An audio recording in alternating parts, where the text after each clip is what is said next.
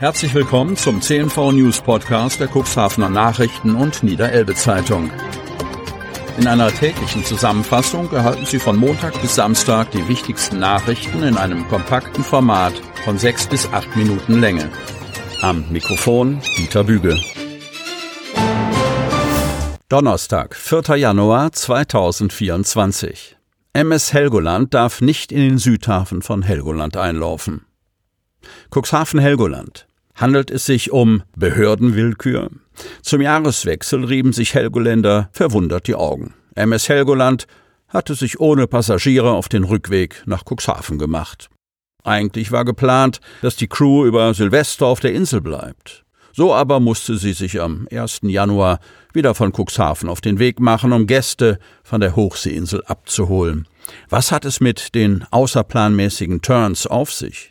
Kai Evers, Pressesprecher und Fachgebietsleiter Schifffahrt S3 Wasserstraßenüberwachung, Schifffahrt und Liegenschaftsmanagement, bestätigt auf Nachfrage unseres Medienhauses den Vorfall. Aufgrund des Einlaufens eines Schiffes der Bundespolizei konnte der Helgoland keine Liegemöglichkeit über Nacht angeboten werden. Das Schiff der Bundespolizei habe sogar das eigene Einlaufen zugunsten der Helgoland verzögert, damit die Gäste an Land gelassen werden konnten, teilt der Sprecher vom Wasserstraßen- und Schifffahrtsamt Elbe-Nordsee in Tönning weiter mit. Nach Informationen unseres Hauses herrschten zu Jahreswechsel Wind aus einer Richtung, bei dem aus Sicherheitsgründen ein Anlegen am gemeindlichen Helgolandkai im Vorhafenbereich nicht angeraten ist. Denn bei Südwest bis Ostwind wird das Schiff gegen den Pier gedrückt. Eine Alternative bildet der in den Vorhafen ragende sogenannte Süddamm des Bundes, an dem allerdings besagtes Bundesschiff festgemacht hatte. Warum aber kann die Helgoland in einem solchen Fall bei entsprechender Wetterlage nicht aus Sicherheitsgründen in den Südhafen hineinfahren? Der soll zu Silvester sogar relativ leer gewesen sein. Warum wird dort ein Liegeplatz verwehrt? Dazu sagt Kai Evers, Aufgrund der Bauart und Größe des Schiffs und den hieraus resultierenden Sicherheitsbedenken ist derzeit das Einlaufen der MS Helgoland in den Südhafen nicht möglich. Bei den vorhandenen Liegeplatzkapazitäten könne das Schiff jedoch im Vorhafenbereich festmachen. Kenner der Helgoländer Verhältnisse reiben sich angesichts solcher Aussagen allerdings die Augen. Denn jahrzehntelang lief das Ganzjahresschiff, das auch Versorgungsschiff für Post und Fracht ist, in den geschützten Südhafen und machte dort fest. Das Anlegen erfolgte in den zurückliegenden Jahren in Absprache mit Gemeinde und Bundesbehörde. Je nach Wetterverhältnissen konnte der adäquate Liegeplatz gefunden werden. Die Praxis habe dank guter Kommunikation relativ reibungslos funktioniert. Der langjährige Dirigent der Bückeburger Jäger, Georg Wolf, ist mit 99 Jahren gestorben. Cuxhaven. Jahrzehnte gab Georg Wolf bei den Bückeburger Jägern den Takt an. Als langjähriger Dirigent, Arrangeur und Geschäftsführer des Kurorchesters war er in Cuxhaven ebenso bekannt wie beliebt. Jetzt ist Wolf mit 99 Jahren gestorben. Diese Nachricht haben sehr viele Cuxhavener und Cuxhaven-Urlauber mit großer Traurigkeit aufgenommen. Georg Wolf, der langjährige Leiter von Cuxhavens ältesten Gastorchester, den Bückeburger Jägern, ist am 24. Dezember in einem Seniorenheim kurz vor seinem 100. Geburtstag gestorben. Musik war für ihn stets Herzenssache und Lebenselixier.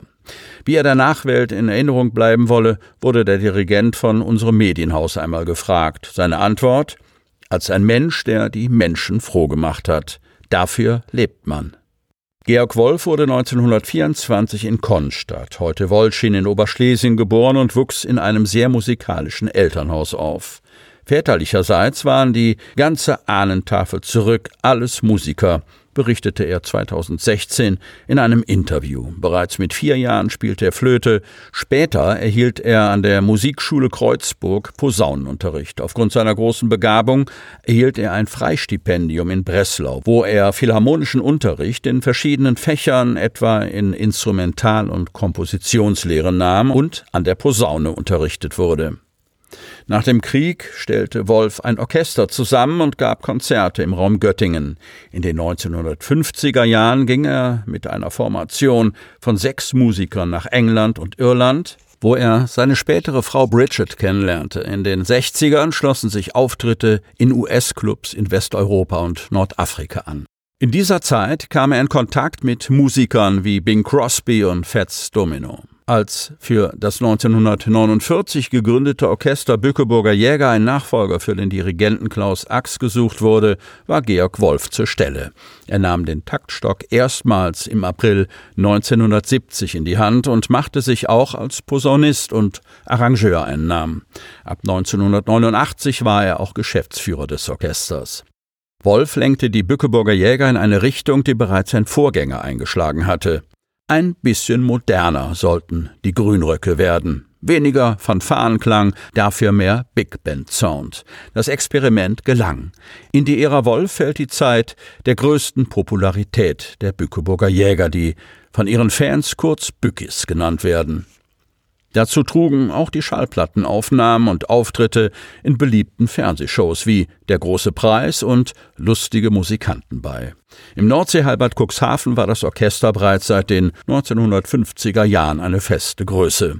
Bis heute ist die Beliebtheit der Jäger als Kurkapelle in Dun, Döse und Salenburg ungebrochen und so mancher Stammgast plant seinen Urlaub nach ihren Auftritten. Eine enge Verbindung gibt es seit vielen Jahren mit dem Cuxhavener Shantychor. Über seine Freundschaft mit Chorleiter Udo Brozio sagte Georg Wolf einmal, das bedeutet mir viel, mehr noch als die Musik.